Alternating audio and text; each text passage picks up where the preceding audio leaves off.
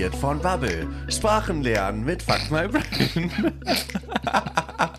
Und in diesem Sinn, hallo Menschen, herzlich willkommen zu unserer wunderschönen Fakt Mai April-Sendung. Hallo Tobi. Halli, hallo und ich muss erstmal korrigieren eingreifen. Der folgende Podcast, da, damit wir jetzt nicht in rechtliche Schwierigkeiten kommen, ändern wir das bisschen ab. Der folgende Podcast wird präsentiert von Brabbel. Deine beschissene Sprachenlern-App bei dir im App Store und Google Play Store. Jetzt Sprachen lernen mit Brabbel. Aber bei jetzt Brabbel nicht so viel. die darf auch nicht sagen, jetzt Sprachen lernen, sondern jetzt Sprachen teilweise lernen mit Brabbel. Jetzt, jetzt Sprachenbrean. Das- Also wenn schon scheiße, dann schon richtig, ne? Ja, auf jeden Fall herzlich willkommen, liebe Leute, zu eurem äh, erfolgreichsten und beliebtesten Podcast aus der Mongolei. Hallo Woche. aus der Mongolei in die Mongolei, Deutschland. Und ähm, Servus. Ich, ich drücke gleich mal ein bisschen aufs Gas, weil ich muss gleich Dampf ablassen. Tatsächlich erstmal. Ja, aber nicht, dass Props. hinten der Kackstift rausfällt, ne? Vorsicht. Nein, Nichts nicht, nicht, nicht diesen Dampf. Nicht diesen Dampf tatsächlich. Sitzt mit dir immer noch in einem Raum, ne? Da müssen wir aufpassen. Ja, obwohl dann muss ich mir das nochmal überlegen. Nein, äh, erstmal. Frechheit. Erstmal auf jeden Fall vielen Dank an alle die, die jetzt ganz fleißig während der vergangenen Woche immer an den Umfragen zu äh, der Initiative Jeder Mensch teilgenommen haben. Und an dieser Stelle sei auch mal gesagt, da im Prinzip ihr alle, die ihr mitgemacht habt, ähm, bis auf ganz, ganz, ganz, ganz wenige Ausnahmen, für alles dafür gewesen seid, kann ich euch nur empfehlen. Schaut mal ins Internet, schaut euch die Initiative an. Man kann die dort auch mittels einer Unterschrift unterstützen und tut das, wenn ihr das äh, für eine gute Sache haltet. Das ist definitiv eine gute Sache. Ich möchte das auch nochmal bekräftigen. Letztendlich ist das ja auch wieder ein Thema, genauso wie Umweltschutz zum Beispiel. Haha, erster Artikel, ähm, das uns alle angeht. Also warum nicht so eine, ja, so eine Initiative befeuern und unterstützen? Tut ja nicht So weh. ist es. So ist es. So, nächster Punkt. Bitte. Und der bezieht sich, da starten wir gleich schon mal thematisch rein. Und mein, mein erster Aufreger, ihr müsst euch das immer so vorstellen, wir haben ja jetzt. Pulsschlagader, die, die Ja, ja. sehe ich schon rausspringen. Wir, wir, haben ja jetzt, wir haben ja jetzt den Monatsrückblick April. Und im April ist eine Menge passiert. Nicht nur, dass wir beide da Geburtstag hatten, aber es ist eine Menge passiert. Und dann sammeln wir im Laufe des Monats ja immer Themen für diese Sendung. Und dann setzt man sich hin und bereitet das nochmal so ein bisschen auf. Und das habe ich auch jetzt äh, gerade Ende letzter Woche, beziehungsweise in diesem Wochenende getan. Und dann ist nochmal so ein neues Thema da direkt reingegrätscht, worüber ich mich tierisch aufgeregt habe. Und dieses Thema, da habe ich mich so drüber aufgeregt, dass es auch gleich den Hashtag von dieser Woche für uns ja ergeben hat, nämlich alles dicht machen. Und das ist ja so ein, so ein Ding gewesen. Bei mir kamen da so zwei Sachen zusammen, weswegen ich mich auch so darüber aufrege. Erstmal, um alle diejenigen abzuholen, die es, ich kann es mir nicht vorstellen, aber die es nicht so mitbekommen haben. In etwa 53 Schauspieler, einige davon ziemlich bekannt, andere weniger, zumindest aus meiner Perspektive, haben sich gedacht, wir müssen mal irgendetwas machen, weil wir so, sage ich jetzt mal ganz einfach, mit der Gesamtsituation Corona-mäßig und Maßnahmen und Lockdown und so weiter und so fort hier in Deutschland unzufrieden sind. So. Grundsätzlich bis zu dem Punkt erstmal etwas, wo ich auch sage, kann ich nachvollziehen, spricht ja auch überhaupt nichts dagegen. Ne? Wir äußern uns ja auch Ja. immer mal kritisch über Eben. Sachen. Ne? Ich finde, man darf auch mal seinen kritischen Rationalismus raushängen So, lassen. Und sich auch definitiv. mal äußern, vor allen Dingen, wenn man Schauspieler ist und eh eine Reichweite hat, ne? Aber die Art und Weise, wie die das gemacht haben, also sorry, ist so dumm gewesen. Wie kann man, wie kann man so dumm sein, um äh, das mal, also, also mal, mal ehrlich. Also, und ich, ich sag mal, wenn man sowas raushaut, dann muss man doch spätestens, wenn zwei Stunden später Attila Hildmann das auf Telegram abfeiert, was da passiert, muss man sich doch die Gedanken machen, dass da irgendwas nicht ganz richtig War dann ist. doch nicht so in den richtigen Hals gezielt und auch nicht richtig angekommen. Also, das, das wurde ja sowas von falsch aufgenommen. Ich habe es nicht ganz mitbekommen, um ehrlich zu sein. Ich weiß nur, dass es den Todesshitstorm dazu gab.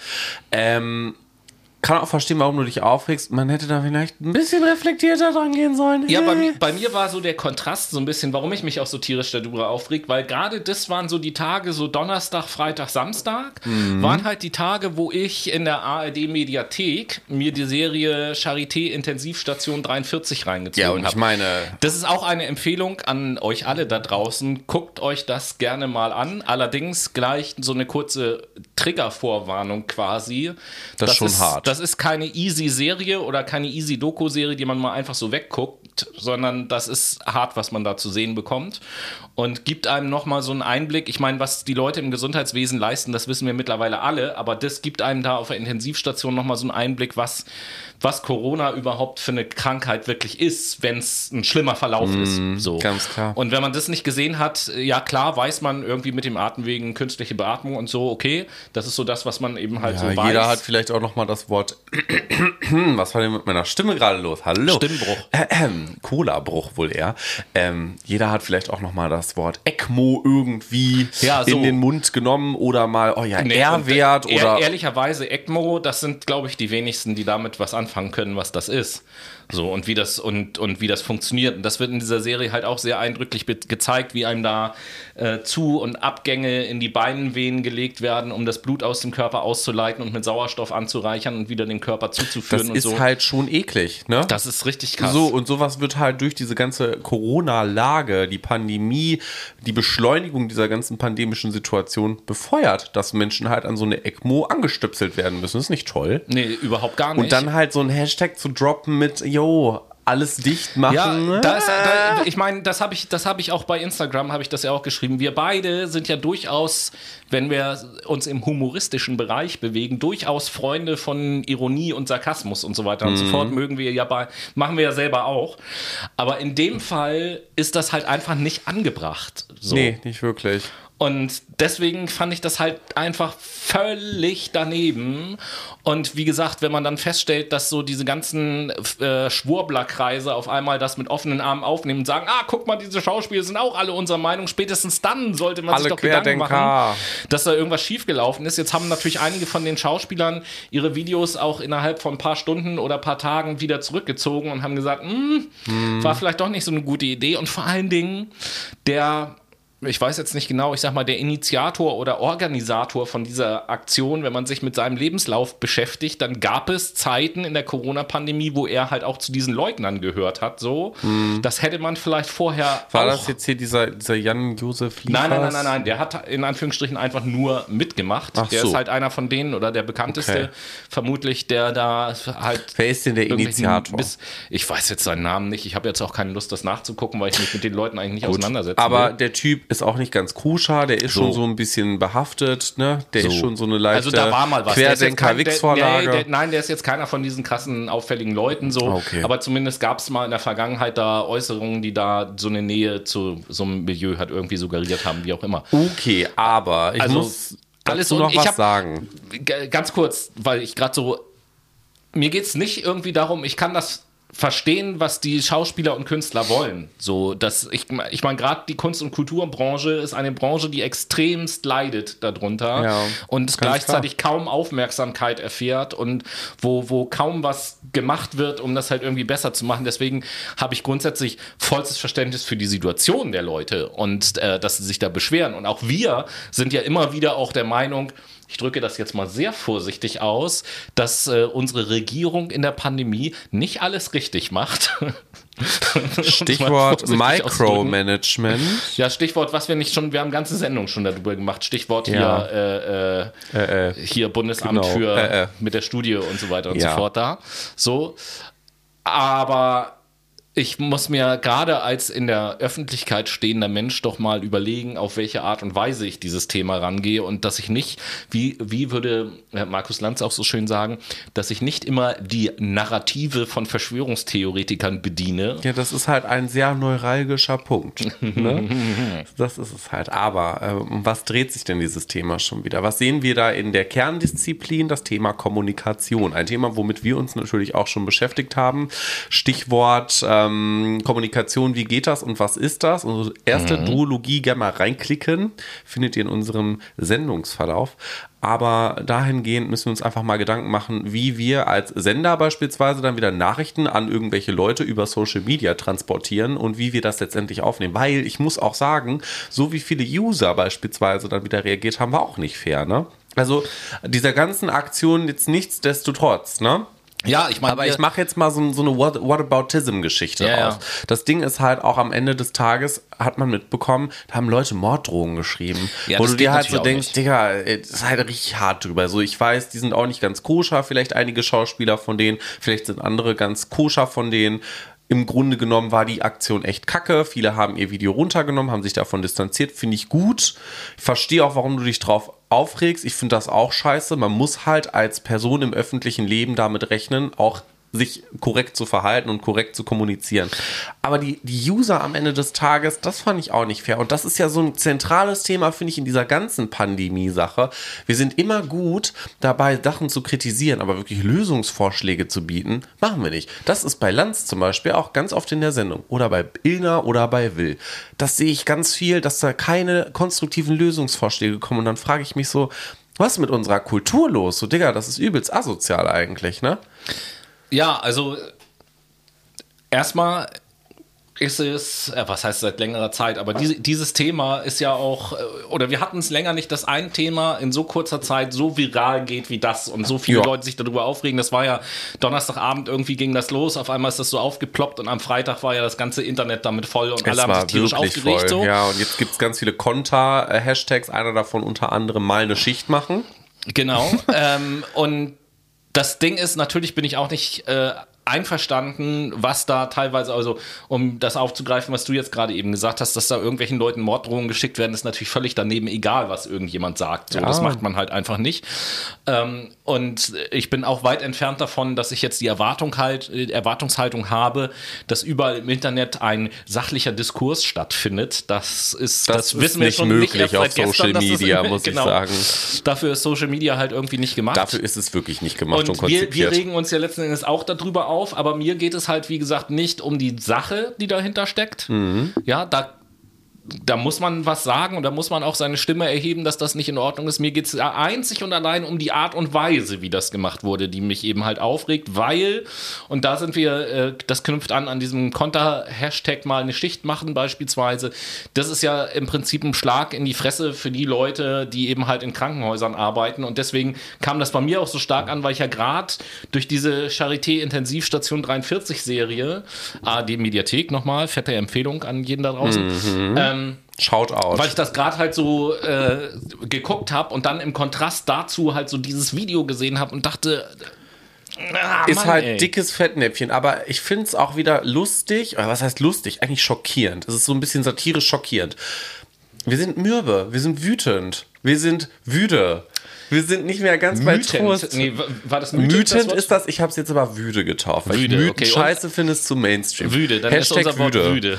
Hashtag wüde, Leute.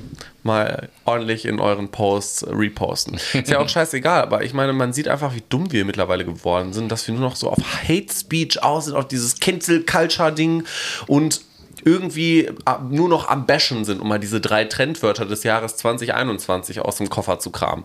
Wir denken, Oh. noch, wir denken noch gar nicht mehr drüber nach, wie wir miteinander umgehen. Also Ich das habe ist noch doch eine krank. neue Wortschöpfung, wo du gerade Bashen sagst. Was denn? Eine, eine Mischung aus Bashen und Hashtag, ein Bashtag. Bashtag. Ein Bashtag. Bashtag Fr äh, Fotzenfritz. Kommen Der- wir später auch ja noch. nochmal äh, im Laufe der Sendung zu, aber ich verstehe es. Also ich, ich finde es aber ganz kompliziert von allen Seiten und ganz schwierig auch von allen Seiten. Wir tun uns da nicht gut und bekämpfen Feuer mit Feuer. Das, nee.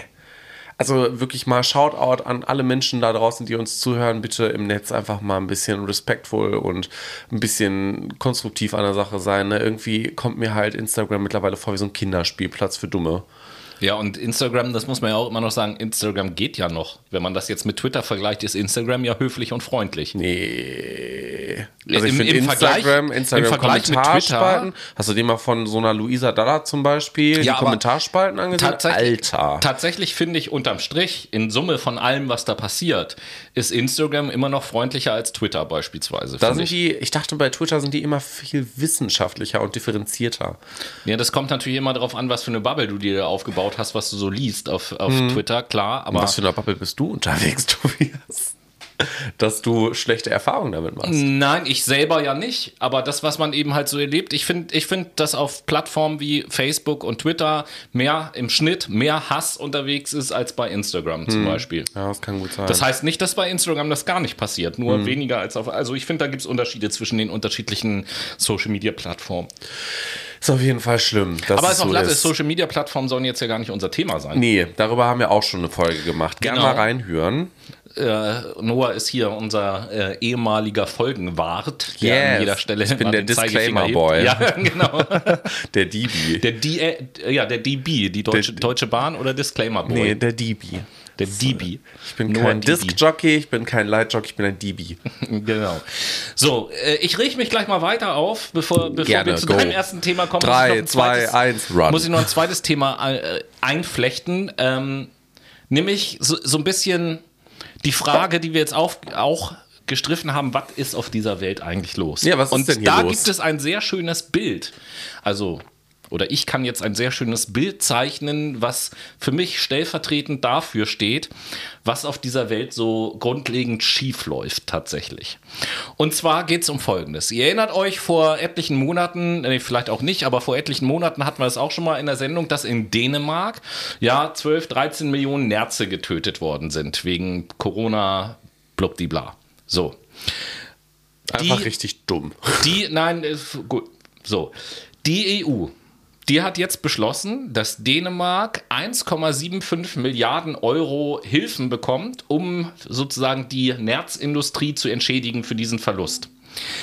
Diese 1,75 Milliarden Euro, das ist knapp doppelt so viel, wie in Deutschland die gesamte Kunst- und Kulturbranche an Hilfen bekommt. Ja. Und da stelle ich mir doch die Frage, warum bekommen werden Steuergelder investiert in eine Branche, die dafür dient, dass sich viel zu reiche Menschen tote Tiere um den Körper hängen können, nur weil sie Pelzmäntel geil finden oder sowas.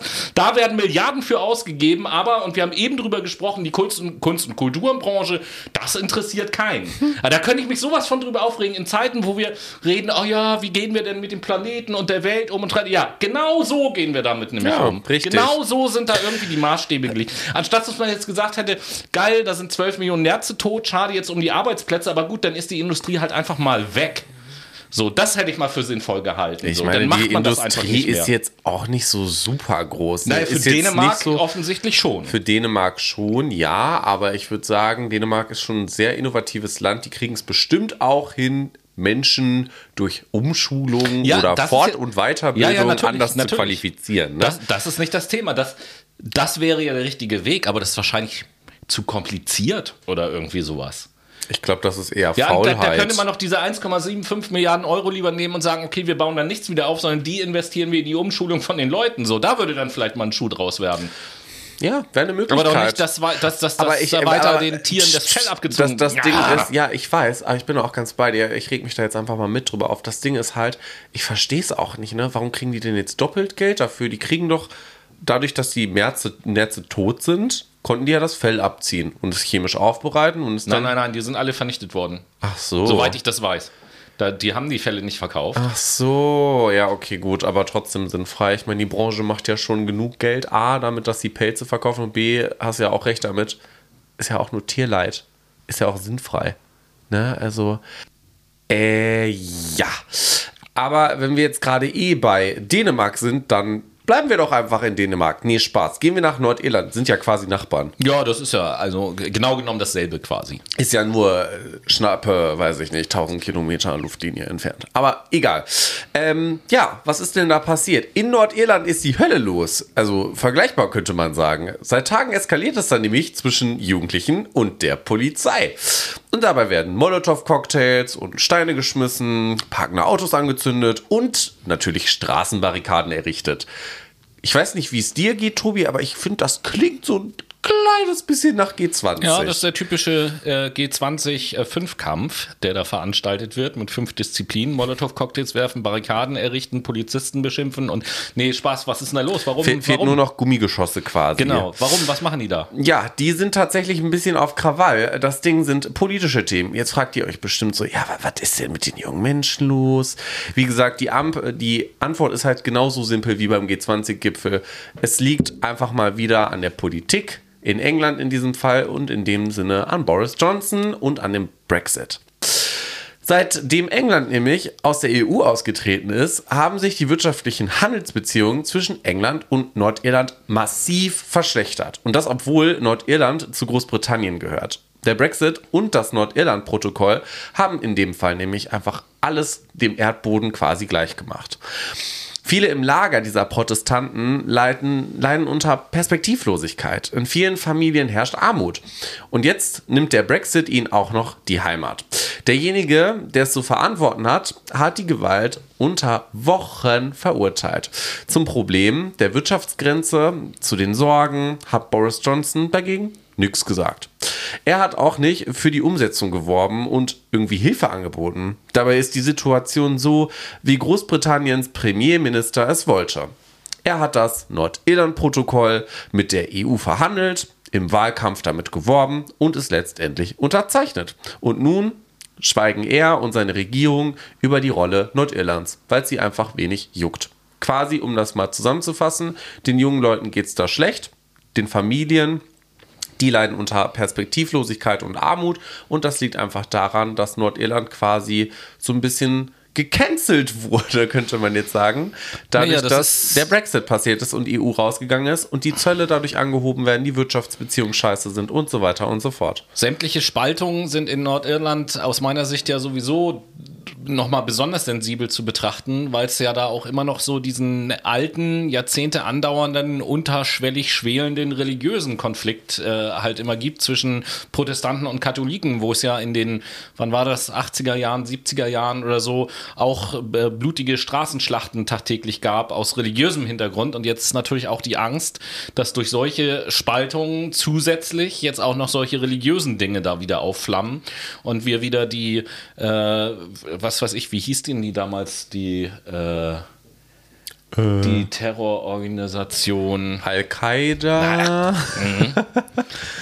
I don't know, wen du da meinst. Aber ich meine, da sind wir doch schon wieder am selben Punkt wie gerade eben. Kultur ist so ein riesig großes Stichwort, was uns Menschen letztendlich mitnimmt und dazu verleitet, Dinge zu tun, die eigentlich menschenentwürdigend sind. Sich mit Ach. Polizisten irgendwie. IRA natürlich. IRA, aha, siehst du mal. Die irische Unabhängigkeit. Irische Republikanische Armee. Aha, okay, siehst du. So, aber wie gesagt, um da einfach nochmal einen kurzen Haken hinter zu machen, Kultur, Politik, Unzufriedenheit, Perspektivlosigkeit, Arbeitslosigkeit, rausgecancelt zu werden, vernachlässigt zu werden, das tut keinem gut und das sieht man daran, dass die jungen Menschen da auf die Straße gehen und sich mit Polizisten richtig hart auf die Fresse hauen. Ne? Ja, Ja. äh, die jungen Leute haben die Schnauze voll, mit anderen Worten. Ja. Und das auch zu Recht. Und das kann man, glaube ich, in mehreren Ländern ganz gut beobachten. In äh, Deutschland ja letzten Endes irgendwie auch. Finde ich ebenso, ja. Ja, und das ja auch völlig zu Recht. Und das ist ja auch gut so. Es ist ja, wir, wir, werden ja, wir werden ja nachher im dritten Teil, äh, wo wir uns auch noch intensiver den CDU-Themen des Aprils widmen werden. Die da werden wir halt auch noch sehen, dass in vielen Bereichen so Generationswechsel vielleicht mal ganz gut werden. Tschüss mit den Boomern, hallo mit den Xern, äh, mit den Ynern und Zern. Oder wenn man auch so schön sagt, Xer, bitte die Xer auch nicht ausschließen, ja, weil da gehöre ich ja immer Ja, noch okay, stimmt knapp auch wieder. Generation, Generation YouTube, Millennials und Xls. So, aber dann äh, machen wir trotzdem mal weiter mit dem nächsten Aufregerthema, würde ich Ja, sagen. ja, komm, ein okay. letztes noch, bevor die Playlist Ja, kommt. alles Gerne. klar. Dann hau ich jetzt noch raus. Kleiner Rückblick in das Jahr 2011. Na, wir gucken nach Japan. Stichwort Fukushima. Da war ja so, was. Da war ja was. Auch kaum zu glauben, dass es 2011, dass es schon wieder so lange her ist, dass es zehn Jahre her ist. Time flies, ne? Ja, es ist irre. heftig. es ist irre. Ähm, ja, jetzt ist es ja so, dass dort in Fukushima natürlich immer noch gearbeitet wird, Aufräumarbeiten, radioaktives Material, bla bla bla. Das dauert ja immer halt alles ein bisschen. Und natürlich ist es immer noch so, dass die äh, verbleibenden Brennstäbe, Reaktorbestandteile, wie auch immer, immer noch gekühlt werden müssen. Und das Kühlwasser, was dafür verwendet wird, das lagert halt auf dem Gelände Fukushima und die Lagerkapazitäten sind jetzt erschöpft, so langsam. Und deswegen hat Japan jetzt beschlossen, dass sie das Wasser filtern und ab 2022 dieses äh, radioaktiv verseuchte und gefilterte Wasser dann einfach ins Meer leiten wollen. So, das, Das- haben die jetzt entschieden Ist eine super Idee. gegen, das, äh, gegen den Protest der äh, Nachbarländer, selbstverständlich. Äh, jetzt ist es natürlich nicht so, dass das einfach so, ich sagte ja, ungefiltert reinkommt, sondern die behandeln das schon. Allerdings kann man nicht alles rausfiltern aus so radioaktivem Wasser. Es gibt eine Substanz, nämlich Tritium, ähm, die sich nicht rausfiltern lässt, die noch in diesem Wasser enthalten ist, wo aber die Wissenschaftler in Japan sagen, ja, das ist aber äh, in geringeren Mengen ist das für den Menschen gar nicht schädlich, deswegen können wir das einfach mal ins Meer leiten, wo ich mir auch darüber denke, so, ja, mag, ich weiß es nicht, mag sein, dass das in geringen Mengen Ja, wir für sind den halt Menschen keine nicht schädlich ist. Chemiker, aber, Aber äh, ist doch scheißegal auch, ob das für den Menschen nicht schädlich ist, sondern da leben noch andere Sachen im Meer vielleicht so und die Meere haben ohnehin ein Problem. Und jetzt wird da auch noch so radioaktives Wasser in größeren Mengen reingeleitet. Alter! Also wenn... Oh, ich, weiß gar nicht, was Ja. ich, ich weiß gar nicht, was ich dazu sagen soll. Ich weiß halt nicht, ob wir uns ganz bewusst sind, was wir letztendlich damit anrichten. Aber ich muss auch ehrlich gestehen, da müssen wir uns auch so nicht selbst an die Nase packen hinsichtlich des Radioaktiven, sondern warum haben die Meere denn jetzt auch schon ein Problem? Ist ja auch wieder, ne? Wir essen alle Fisch, wir fischen das Meer leer, wir sind der Meinung, irgendwelche bla, großen Kutter. Mikroplastik. Mikroplastik. Äh, hast nicht gesehen. Also irgendwie haben wir alle gerade so ein Konsensproblem, finde ich, ne? Und dann setzt Japan das, dem Ganzen nochmal so da- das Häubchen oben drauf, so die Kirsche auf der Sahnehaube. Ja, ich weiß auch nicht, wie man darauf kommt. Ja, ich Einfach mein- so laissez-faire, so, oh ja, oh, kippen wir das mal ins Meer. Ja, jetzt könnte man natürlich sagen, wenn da radioaktives Wasser reingeleitet wird, in ein paar Jahren haben wir, werden wir ganz neue Spezies haben, die im Meer wohnen. Ganz neue Tiere. Fische mit fünf Augen und. Äh, Du glaubst doch nicht im Ernst, dass die Menschen aufhören werden, Fisch zu essen. Alleine damit geht's doch weiter. Japan ist doch ein, ein Land, wo letztendlich super viel gefischt wird. Also, die essen es super gerne, die betreiben illegalen ähm, im, im, im, im Fischereibetrieb, so, das wollte ich sagen. Darüber, wie gesagt, taucht zum Beispiel auch in der Doku auf, ne? Ist zum Beispiel auch von der Polizei ganz krass geschützt in einem bestimmten Ort in Japan, wo die dann fischen in, in, illegalerweise. jetzt musst du nochmal unseren Brainies auf die Sprünge helfen. In welcher Doku? F- äh, Seaspiracy auf Netflix. So, hatte ich aber auch schon in der letzten Folge richtig. erwähnt. Und die kommen dann auf die Idee, wir kippen das mal ins Meer. Ja, Prost Mahlzeit, dann habt ihr halt irgendwann alle Krebs. So, wir haben auch irgendwann dann alle Krebs, weil letztendlich radioaktive Stoffe dafür nun mal Ja, wie gesagt, dieses Tritium soll ja für den. Menschen äh, nicht schädlich sein, aber ich wollte das jetzt gerade mal, um meine Aggression ein bisschen loszuwerden, ein bisschen was Komisches sagen, indem ich sage, ja, dann kriegen wir neue Arten von Fischen, die Ja, dann aufgrund der Strahlung mutieren und äh, ganz merkwürdige Lebewesen dann einmal Weißt du, was da wieder super lustig ist? Die Simpsons haben doch sowas auch schon vorher gesagt.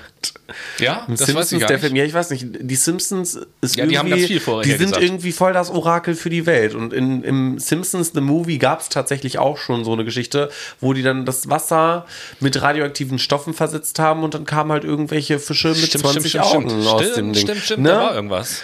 Richtig, jetzt War das sagst. nicht hier mit, mit der EMA oder so und dann musste ganz Springfield unter die Kuppel? Das war doch auch sowas. Das war in dem Film auf jeden Fall mit der Kuppel, ja. Genau, richtig. Ja, vielleicht passiert das ja auch noch mal Under the Dome, ne? Äh, Im don't know. Übrigen auch ein ganz cooles Buch, äh, habe ich gelesen, beziehungsweise auch den Da gibt es auch eine Serie eine zu. Serie, die habe ich auch, die Serie ist auch gar nicht so schlecht, aber ich habe das, ich habe das Buch tatsächlich gelesen von Stephen King, das ist ganz cool. Kranker Dude. Genau. So. genug aufgeregt. Ja, jetzt oh, entspannen ich habe noch ganz viele Ja, Aufreger. ja, ja, aber jetzt mal hallo, durchatmen hier. jetzt entspannen wir erstmal bei einer Runde.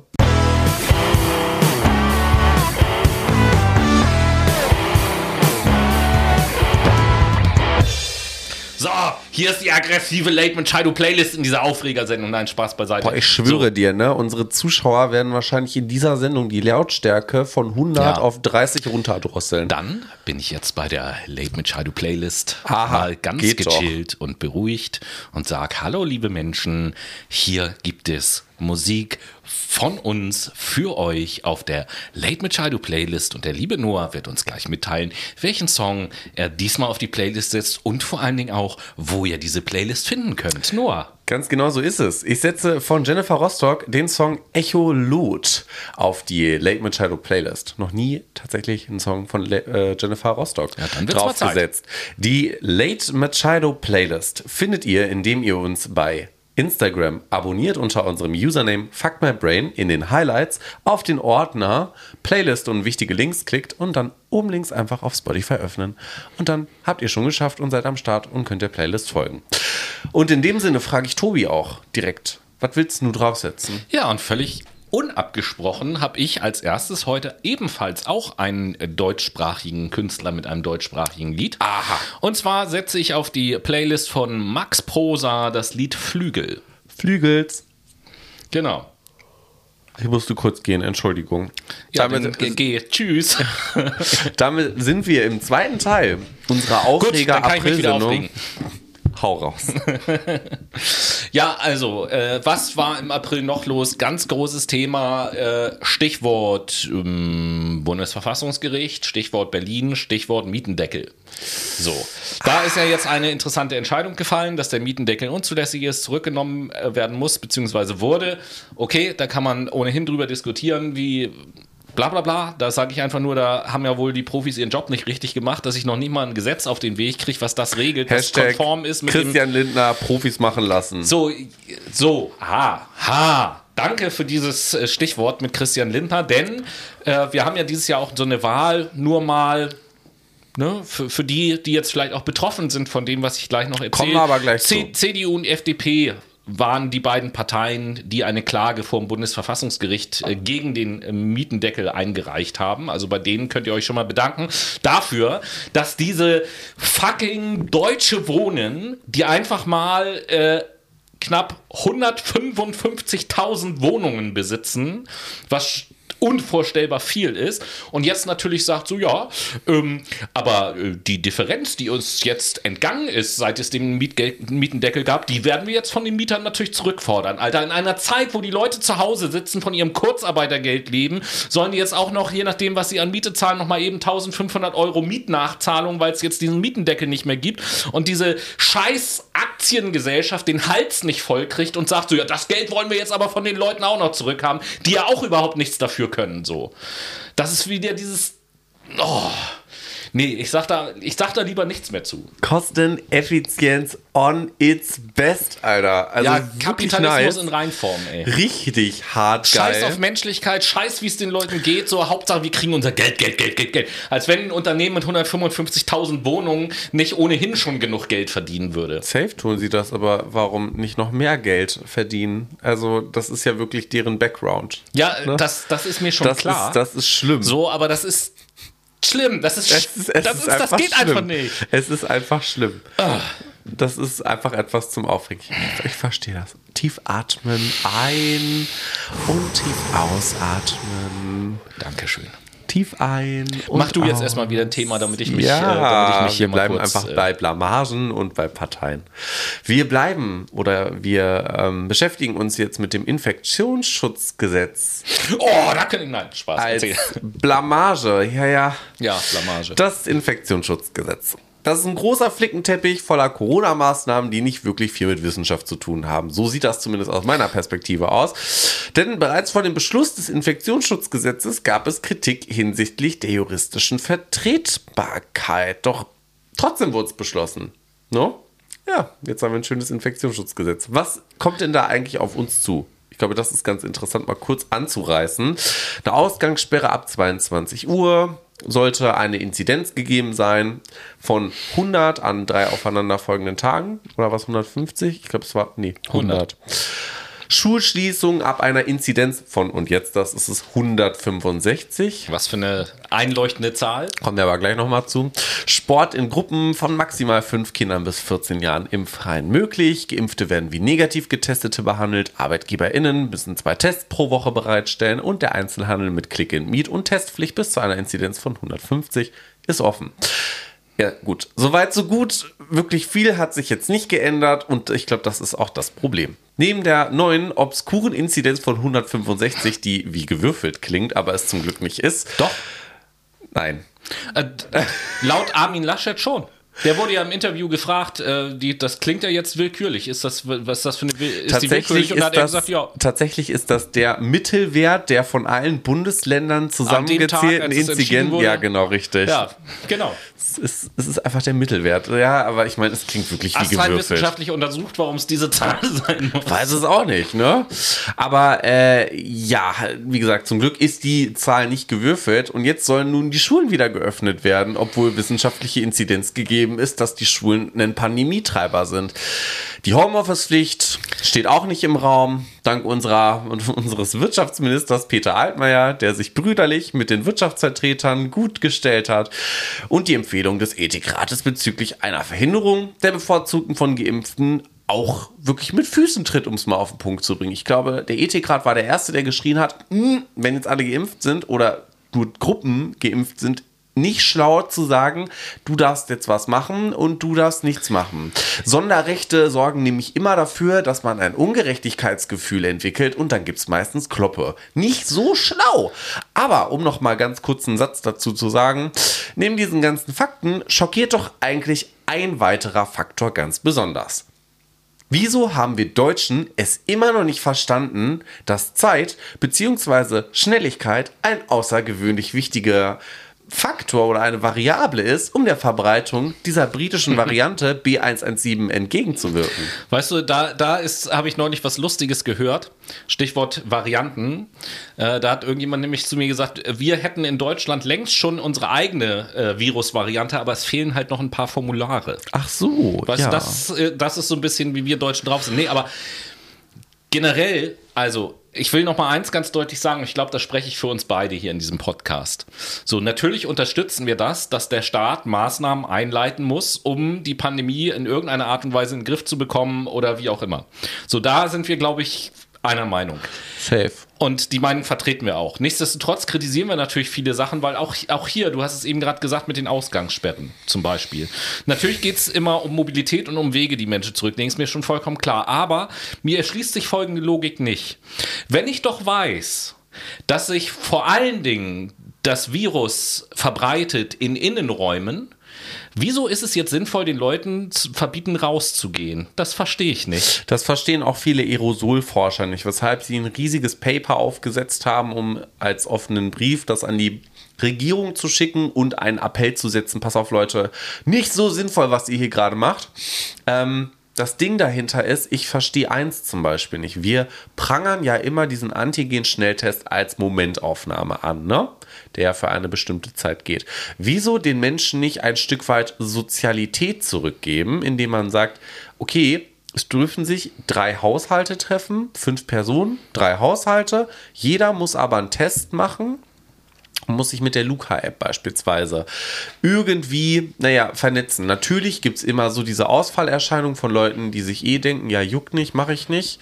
So, aber auf der anderen Seite gibt es ja auch viele Leute, die diese Maßnahmen leben und umsetzen möchten. Ich ja? meine, das, das Ding ist, man kann immer viel hätte, wäre, wenn reden, so, was in der Vergangenheit ist, ist in der Vergangenheit, aber es ist, man hätte tatsächlich viel früher von Anfang an, viel intensiver anfangen müssen, über alle möglichen Medienkanäle aufzuklären, über das Videos, äh, Virus, aktuelle wissenschaftliche Erkenntnisse, damit die Leute verstehen, wie das funktioniert und dann den Leuten die Eigenverantwortung zu geben. Jeder, der verstanden hat, was da los ist, weiß doch, auf welche Maßnahmen es wirklich wirklich ankommt. Und äh, ich sag mal so, die Mehrheit der Deutschen hält sich ja an diese essentiellen Dinge wie Abstand, da wo ich keine Abstand tragen kann, Maske äh, halten kann, Maske tragen und diese ganzen Geschichten und nicht in so großen Gruppen treffen. Die meisten Leute halten sich ja tatsächlich da dran. Ja. ja, und auch wenn die Parks voll sind, sieht man, da sitzen dann mal zwei oder drei Leute zusammen und zur nächsten Gruppe ist dann Abstand und so weiter und so fort. So, da, da gucken die Leute ja schon drauf. Jedenfalls ist es so meine Wahrnehmung, die ich habe in der Masse. Es gibt immer Ausnahmen, keine Frage. Frage. Aber die Masse der Leute hält sich da schon dann. Die Masse der Leute hält sich jetzt auch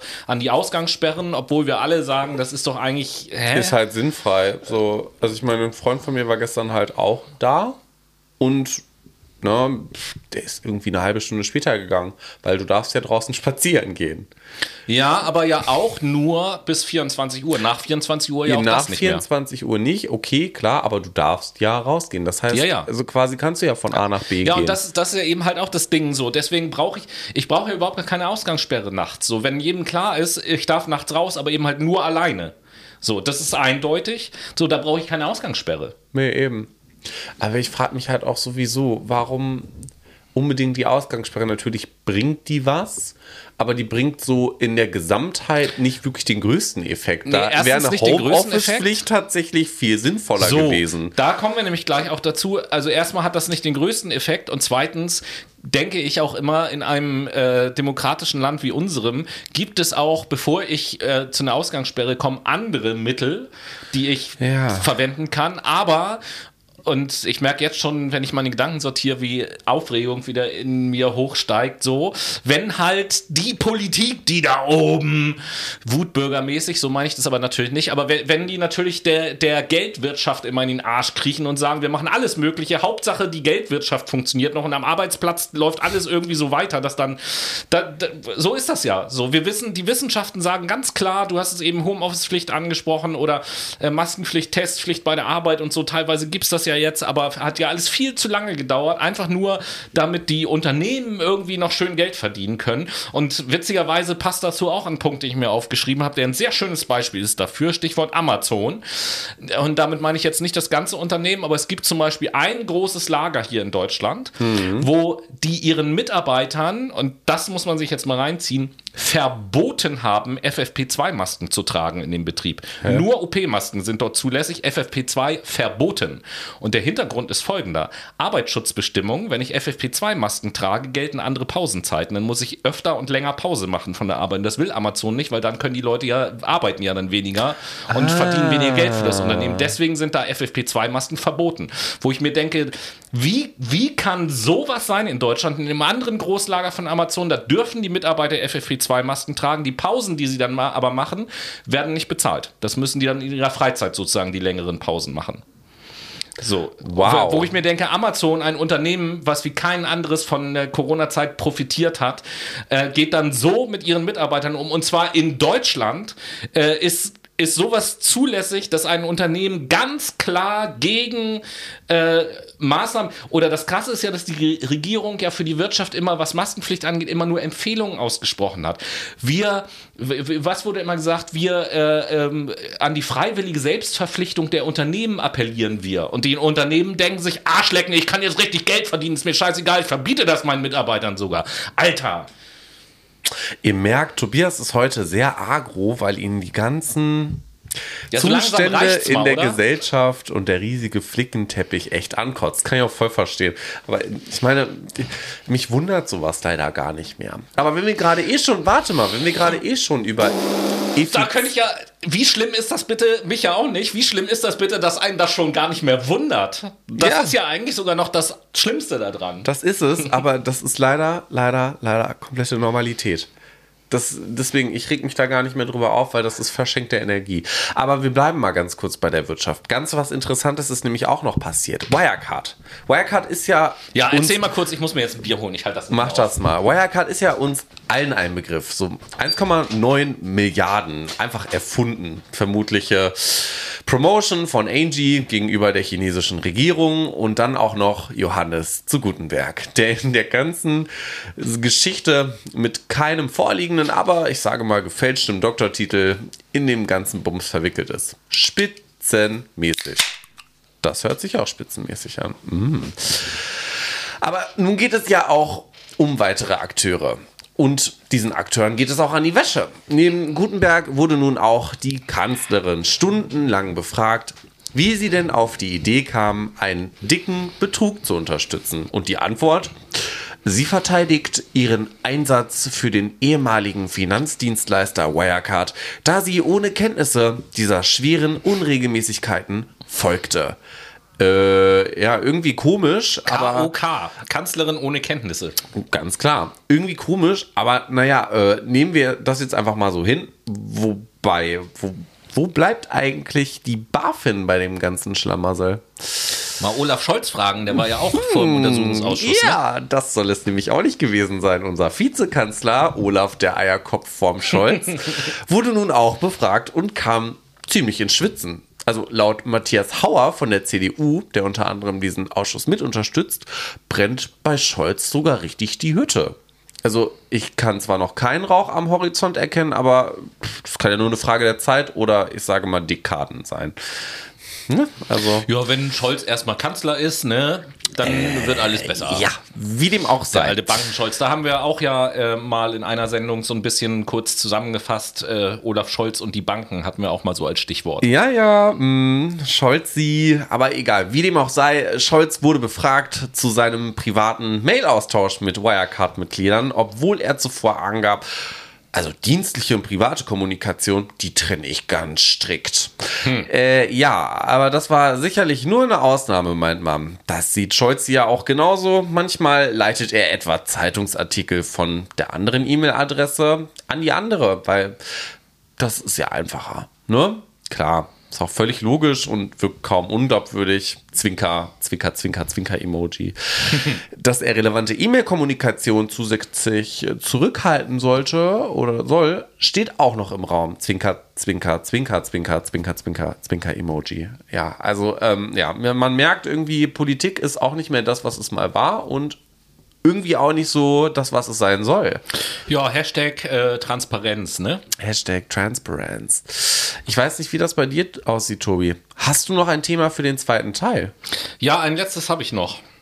Ein letzter äh, großer Aufreger auf verschiedenen Ebenen. Wie leite ich das am besten ein? Erstmal ganz ruhig. Wir haben Würstchenwasser. Vor, vor, vor relativ vor relativ genau einem Jahr haben wir einen Teil unserer Sendung, ich glaube, das war noch, als wir die Apokalypse Now-Reihe hatten. Da haben wir einen Teil dieser Sendung, äh, Stichwort das große Stechen, glaube ich, hatten wir damals, äh, haben ja. wir uns äh, Promis unter Palmen gewidmet. Mm. Und jetzt gab es natürlich unlängst äh, wieder eine Staffel Promis unter Palmen.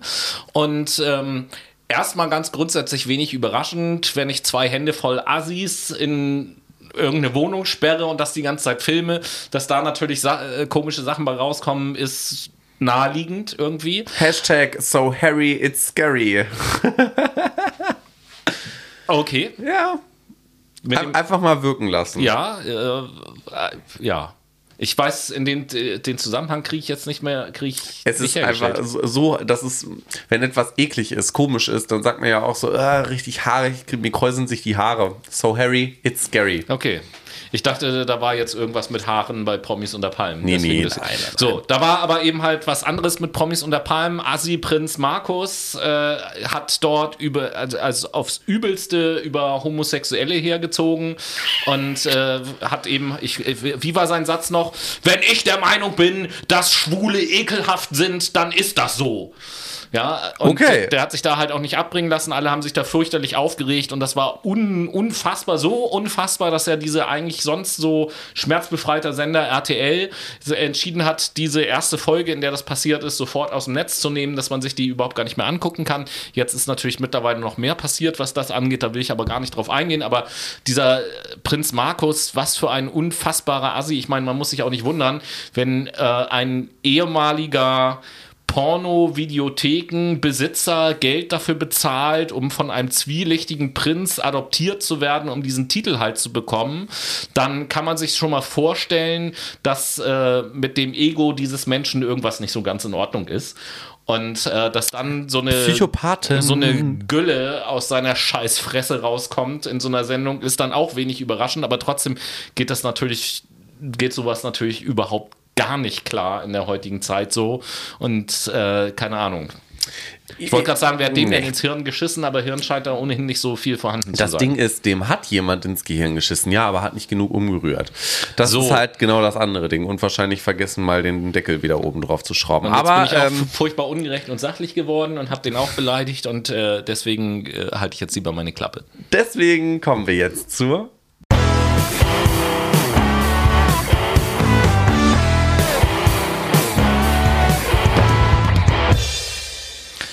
Hallo Menschen und herzlich willkommen zum zweiten Mal zur Late Machado Playlist in dieser heutigen entspannten, ruhigen und gechillten Ausgabe Fucked My Brain. Und äh, ja, an dieser Stelle möchte ich den Noah fragen, was setzt du denn als zweites Lied auf die Playlist? Ist wirklich sehr gechillt heute, muss ich sagen. Deswegen gibt es auch einen gechillten Song von Post Malone. Post Malone hat nämlich den Song Candy Paint entworfen und aufgenommen und gedroppt und ich drop den jetzt auch in die Playlist. Wie sieht das denn noch mit dir aus? Ja, dann äh, droppe ich jetzt auch mal was. Drop it like it's hot. YOLO. Ähm, von der Band Red, das Lied The War We Made setze ich auf die Playlist. Mhm. Und dadurch, dass wir euch jetzt so einen kleinen musikalischen Verschnaufer gegeben haben und ein bisschen Kreativzeit, haben wir natürlich die Kreativzeit auch genutzt, um uns noch ein paar Themen aus der Nase zu ziehen. Und eins haben wir auch schon am Anfang der Sendung angesprochen und das haben wir bis jetzt immer noch nicht thematisiert. Aber haben schon mal so ein bisschen ähm, im zweiten Teil drüber gesprochen. Es geht natürlich immer um Politik, weil es ist Superwahljahr. Und irgendwie habe ich das Gefühl, ich weiß nicht. Da brauchen wir auch noch irgendwie so einen Jingle für. Superwahljahr. Ich weiß nicht, wie es dir geht, Tobi, aber ich habe das Gefühl, die CDU, die zerstört sich irgendwie ein bisschen selber in diesem Superwahljahr. Oh, jetzt müssen wir aufpassen, dass wir hier nicht äh, mit, mit Rezo in Konflikt kommen, die Zerstörung äh, der CDU oder irgendwie sowas. Aber äh, in der Tat scheinen sie sich, dass sie ja diesen Titel irgendwie zu Herzen genommen haben. Und ich habe so das Gefühl, das Wahlprogramm der CDU dieses Jahr trägt die Überschrift Zerstörung der CDU. Das stimmt. Zerstörung der CDU. Ja, neben, nämlich den vielfältigen Kritiken über das Corona-Management seitens der Union und auch der dazugehörigen Koalition scheint die Union sich so ein bisschen selbst ins Aus zu manövrieren. Und wie gesagt, das halt im Superwahljahr mh, nicht so die beste Idee. Denn bereits die Wahl des Fraktionsvorsitzenden Armin Laschet gegen Friedrich Merz und Norbert Röttgen, wir erinnern uns, ne? Armin Laschet, muss ich an dieser Armin Stelle mal Laschet. Einflechten. Ja, sorgte, das sorgte Anfang diesen Jahres schon für großes negatives Aussehen. Und nun scheint es bei der Aufstellung eines Kanzlerkandidaten große Image-Schäden vom Himmel zu regnen. Zumindest habe ich das Gefühl. Ich glaube, dir geht's auch so, oder Tobi? Ja, das Geile ist ja, und das ist ja, deswegen haben wir das ja in dieser Sendung auch drin, im April äh, haben sich ja letzten Endes die letzten Kanzlerkandidatenfragen beantwortet. Also wir wissen jetzt, Armin Laschet ist es für die CDU und äh, Annalena, Annalena für die Grünen. Annalena. Also wir dürfen sie ja Annalena nennen, also Annalena Baerbock für alle anderen. Und äh, im Übrigen in dem Zusammenhang auch äh, ganz interessant, dass ähm, Annalena Baerbock hat ja, ich weiß nicht, ob du das auch schon gesehen hast, hat ja mehrere Vornamen, ne? Wenn du das mal. ich habe das gesehen. Ja, Ja. ja, ja, ja, ja, ja, ja, ja, ja. Ich habe es Die gesehen. Initialien sind schon mal interessant. ACAP. Ähm, wer weiß, was das eben halt bedeutet in der linken Szene. Äh, Annalena Charlotte Alma Baerbock. Geil. So, aber egal, wie auch immer, wenn man das einfach mal sich gegenüberstellt, diese Entscheidung Kanzlerkandidat bei den Grünen und die Entscheidung Kanzlerkandidat bei der CDU, dann geht aufgrund von dieses Prozesses im direkten Vergleich ist, sind die Grünen auf jeden Fall schon mal die Sieger, weil die es einfach fair, transparent, schiedlich und friedlich hinbekommen haben, von Anfang an so kommuniziert, wir sind Doppelspitze, einer von uns wird es werden, wir geben es dann, dann bekannt, dann haben sie es gemacht. Ich weiß nicht, ob du auch das Video gesehen hast, ähm, wo sie das das erste Mal bekannt gegeben haben. Ja, ja, ja. Das ist halt von der Art und Weise, finde ich, auch mega geil abgelaufen, dass Robert Habeck, der erst kurz ein bisschen erzählt und dann sagt, hier, Annalena und so weiter und so fort und sich dann von der Bühne entfernt und so. Das haben die schon richtig nice gemacht. Ähm, ja, da zeigt sich auch, zeigen sich auch so ein bisschen die Dinge, für die die Grünen so stehen, in der Art und Weise, wie man miteinander umgehen sollte, Ganz insbesondere genau. in der jetzigen Zeit.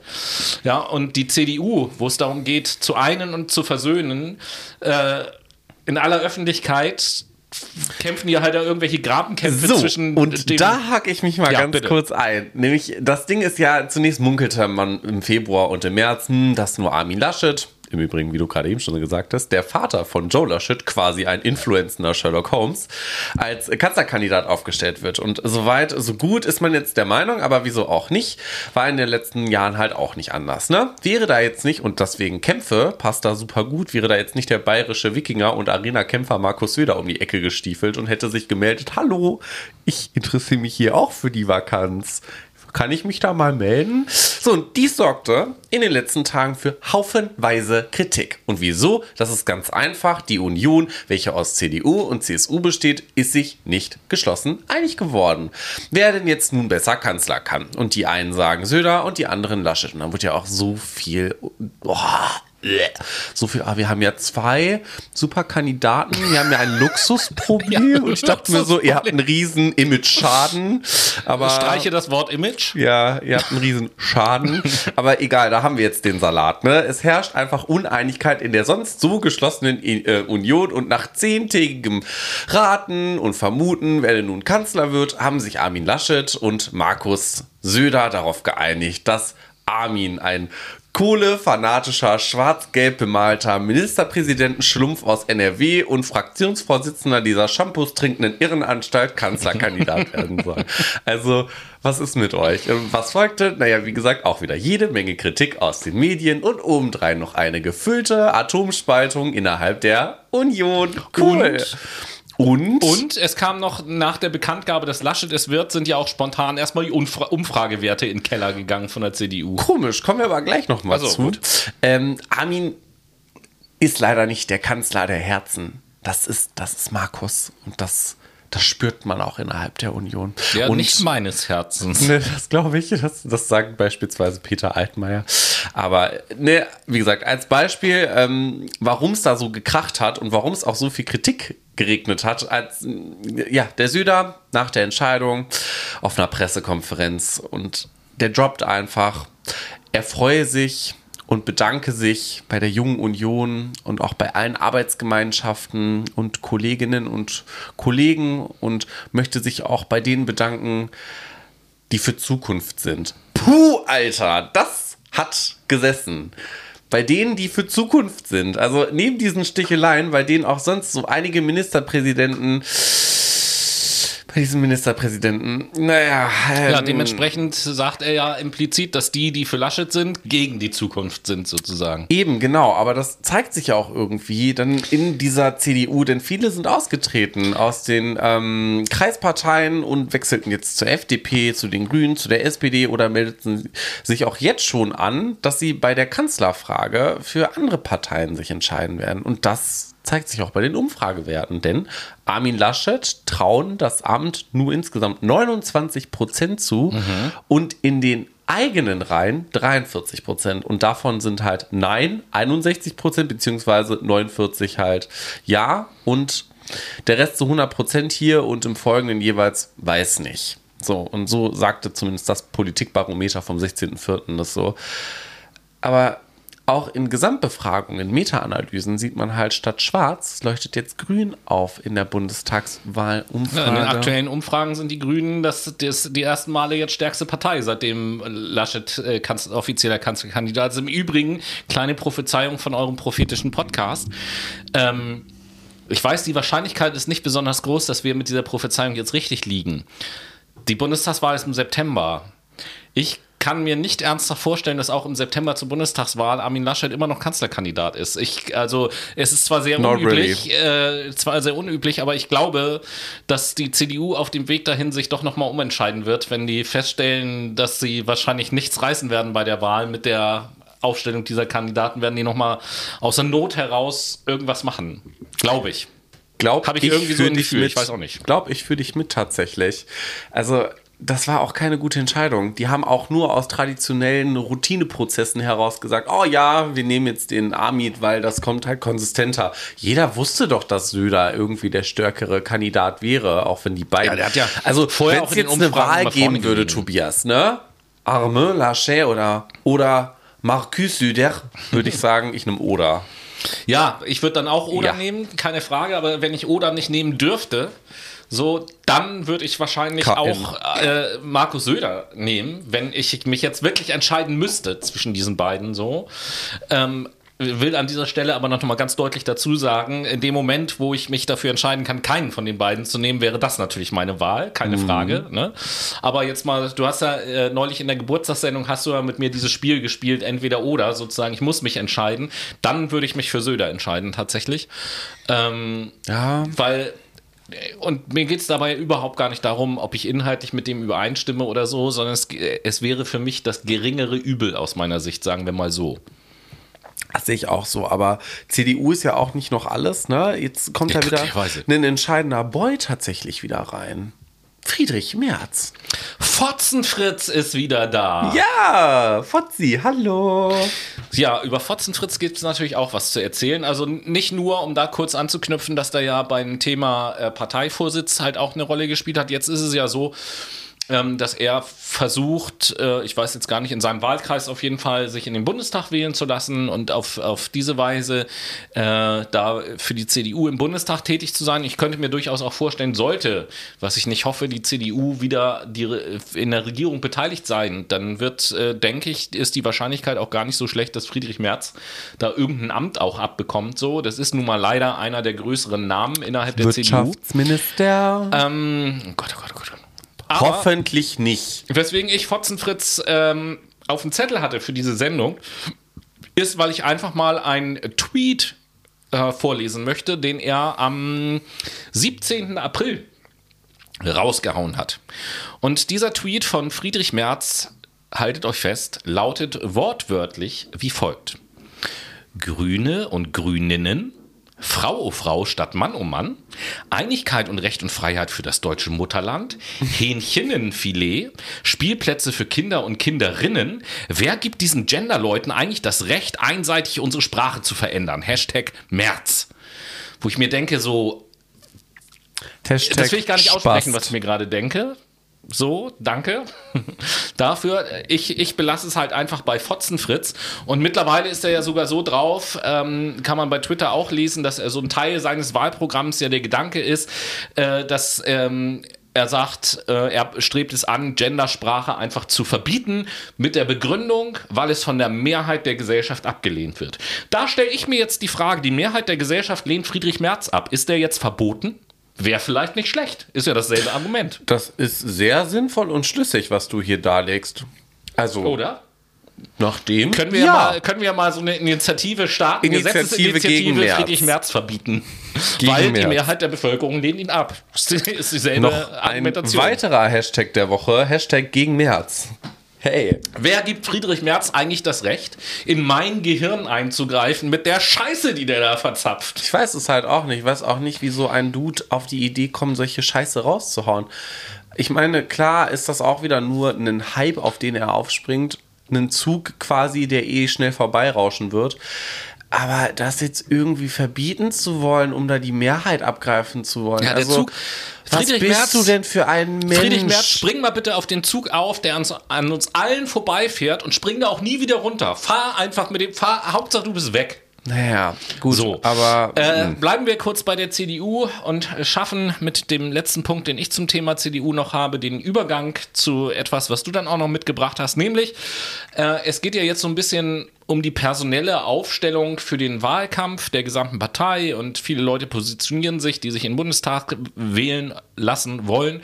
Und äh, im Moment gibt es da einen weiteren, neben Fotzenfritz, einen weiteren Kandidaten, der sich da ins Spiel gebracht hat und über seinen Wahlkreis für die CDU in den Bundestag einziehen will, nämlich ähm, der, ja, von uns allen sehr verehrte, nein, das stimmt natürlich nicht, aber von uns auch schon thematisierte ehemalige Präsident des Verfassungsschutzes, Hans-Georg Maaßen.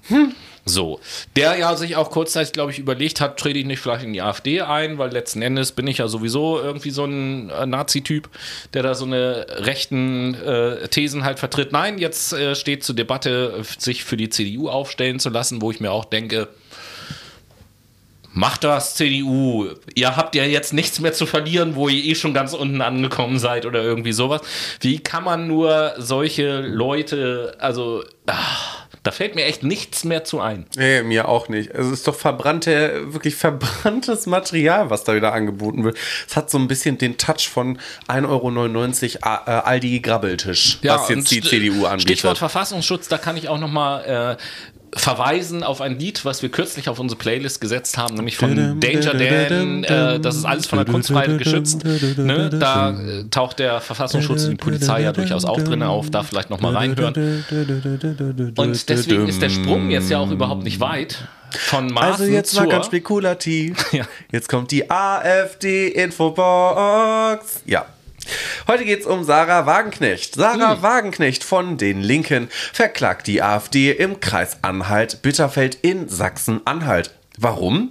Weil sie ein Plakat an einer Bundesstraße platziert haben, auf welchen Sarahs Silhouette zu sehen ist, mit der Aufschrift Sarah hat Recht, Zuwanderung begrenzen. Das Ganze ist eine Hommage an ihr neues Buch, in dem Wagenknecht über Zuwanderung ein, in Teilen spricht und diesen in den Kontext der heutigen Gesellschaft setzt. Zur AfD muss man ehrlicherweise anmerken, wer selbst nichts zu erzählen hat, der klaut von anderen und instrumentalisiert deren Aussagen, um Aufsehen zu erregen. Eine Alternative für Dumme eben. So ist das. Und da schließt sich so ein bisschen der Kreis auch zu dem Anfang der Sendung, ne, wo wir hier mit dem Hashtag alles dicht machen und so weiter und so fort. Das ist ja genauso. Dass AfD oder andere Kreise auf einmal solche Sachen gerne aufnehmen und sagen, guck mal, hier haben wir doch schon immer gesagt, bla bla bla bla bla. Ja. Aber um diese Strange. Sendung positiv zu beenden, haben wir jetzt ganz traditionell natürlich noch unsere Ecke mit den Good News, die wir am Ende der äh, unserer Nachrichtensendung so ein bisschen verbreiten. Und ähm, wenn ich recht mich entsinne, haben wir ja beide eine Meldung aus Frankreich, oder hast du nicht, hast du nicht auch was? Ja. Ja, ich fange einfach mal an mit Frankreich und dann machst Fang du mit Frankreich weiter. Und zwar ähm, hat Frankreich einen neuen Straftatbestand in ihr Strafgesetzbuch aufgenommen, nämlich den Ökozid. Das ist also Umweltverschmutzung oder Umweltschäden nationaler Bedeutung. Die werden da jetzt als Straftat, als Ökozid bezeichnet und können bis zu zehn Jahre Haft beziehungsweise bis zu 4,5 Millionen Euro ähm, als Strafe belegt werden. Zum Beispiel, wenn jetzt ein Unternehmen illegal Abwässer in irgendeinen Fluss einleitet. Sowas wäre was mit äh, Nestlé. Wer auch immer. Ähm, Weil das zahlen die ja locker. ja, das sowieso. Viereinhalb Millionen. Oh, Aber komm. nicht zu viel drüber reden. Wir werden, äh, wir werden, das jetzt ist ein ganz, ganz großer Vorgriff. Wir werden zum Beginn der Weihnachtszeit sozusagen, im Winter werden wir mal, wo ja gerne konsumiert und gegessen wird, werden wir mal eine Sendung machen, äh, nicht jetzt nur über Nestlé, aber Nestlé wird da ein Schwerpunkt äh, sein, wo es um unsere Ernährung geht, was auf der Welt so passiert. Und da werden wir mal auf solche ganzen Unternehmen zu sprechen kommen. Ganz genau. Aber Frankreich mit Frankreich. verbietet Inlandsflüge. Yes. Linienmaschinen sollen jetzt innerhalb Frankreichs künftig nur noch Ziele anfliegen dürfen, die mit dem Zug nicht binnen zweieinhalb Stunden zu erreichen sind. So viel dazu. Aber natürlich, wenn wir jetzt gerade eh schon mal bei wunderbaren Ökoschutzmaßnahmen sind, dann sprechen wir doch einfach mal über eine Prämie fürs Fahrradfahren. Die Stadt Hamburg und in den Bezirken Hamburg-Harburg und Bergedorf hat sich nämlich einiges getan. Die bekommen eine Prämie, wenn man Fahrrad fährt. Beziehungsweise die Fahrradfahrer bekommen diese. Dies wird möglich durch eine neue Smartphone-App der Deutschen Bahn. Und damit sollen vor allem PendlerInnen angesprochen werden. Wie sieht's bei dir aus, Ja, Tobi? und da, damit ihr euch das ein bisschen vor, besser vorstellen könnt, das funktioniert im Prinzip wie folgt. Äh, wenn man diese App hat und Fahrrad fährt, dann wird halt registriert, wie weit man fährt und für jeden Kilometer kriegt man da so Punkte, die man ansammeln kann, die man kann man einlösen gegen Produkte oder Dienstleistungen. Ja, zum Beispiel ist irgendwie, ich glaube, für äh, fünf oder für zehn gefahrene Kilometer kann man sich bei bestimmten Bäckern einen Buttercroissant beispielsweise holen. Und für, für 50 Kilometer bekommt man eine Fahrradinspektion. So solche Sachen halt. Ähm, ja, bleiben wir umwelttechnisch unterwegs und schauen ebenfalls, was heißt ebenfalls in ein Nachbarland, wir waren jetzt gerade in unserem Land, schauen nach Österreich. Österreich hat sich jetzt entschlossen, ähm, Daten zu definieren und zwar 2000, ab 2035 sind Heizungen, die mit Kohle und Öl betrieben oder Öl betrieben werden, verboten und ab 2040 Heizungen, die mit Gas betrieben werden. Und äh, noch eine zweite Meldung, die auch was mit der um eigentlich haben alle mit der Umwelt zu tun, die jetzt noch kommen. Im ersten Moment klingt das jetzt vielleicht total unwichtig, aber es ist trotzdem sehr interessant. Das weißeste Weiß ist erfunden worden auf dieser Welt. Eine Polarweiß. ja, nee, die hat auch irgendeine so eine komische Farbe oder eine Bezeichnung der Universität, hat also das weißeste Weiß entwickelt. Und da kann man sich jetzt erstmal natürlich die Frage stellen, wieso ist das halt umwelttechnisch interessant? Das ist also ein Weiß, was 98,1 Prozent ähm, des einfallenden Lichtes wieder reflektiert und damit natürlich auch so gut wie keine Wärmestrahlung aufnimmt. Das heißt, wenn ich jetzt Gebäude beispielsweise baue, die diese Außenfarbe haben, brauche ich die Gebäude im Sommer deutlich weniger zu klimatisieren als jetzt Gebäude mit einer anderen Farbe, die sich stärker aufheizen als Beispiel. Ah. Also es geht um Energieeffizienz letzten Endes und dafür ist dieses weißeste Weiß aller Zeiten halt eine gute Sache. Makes sense at all. Interessant. Und wenn wir gerade schon bei Innovation sind, reden wir einfach mal darum, dass Big Tech-Unternehmen jetzt zur Verantwortung gezogen werden sollen. Die Future Sales Initiative, eine neue globale Initiative, arbeitet daran, eine andere Verteilung der Kräfte im Tech-Ökosystem zu erreichen. Sie will die Macht von Big Tech Unternehmen wie zum Beispiel Amazon, Apple, ähm, Facebook und Co. einschränken und sucht Wege, wie Technologien von den Menschen für die Menschen gebaut und gestaltet werden. Dabei konzentriert sich diese Initiative auf drei spezielle Schwerpunkte, nämlich auf die Bekämpfung der Gesetzeslosigkeit, Befähigung von Arbeitenden und dem Reimagining Tech.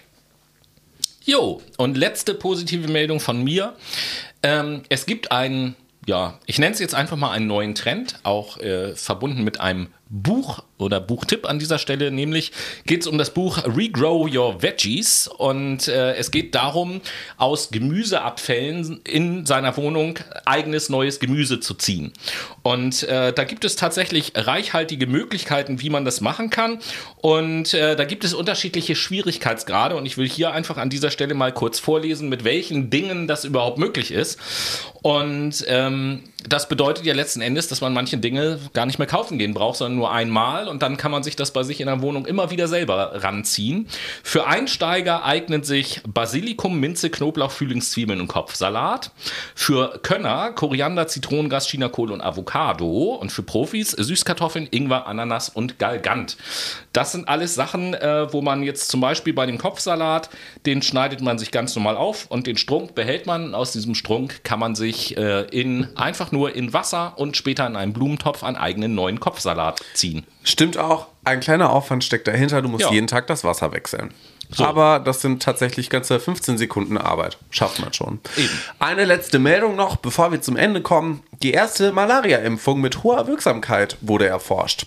Es gibt eine gute Nachricht, nämlich im Punkto Impfen. Nein, wir reden hier nicht von der Corona-Impfung, sondern wie ich gerade eben angesprochen habe, von Malaria. Denn die Universität in Oxford hat einen wirksamen Impfstoff gegen Malaria entwickeln können. Schätzungen zufolge sterben nämlich etwa 270.000 Kinder jährlich an den Folgen dieser Krankheit. Und jetzt könnte ein Mittel gefunden sein, das die Lage stabilisieren könnte. Leider ist die durchgeführte klinische Studie, das ist der einzige negative Punkt, in Burkina Faso, wo wir auch schon mal waren, relativ klein gewesen.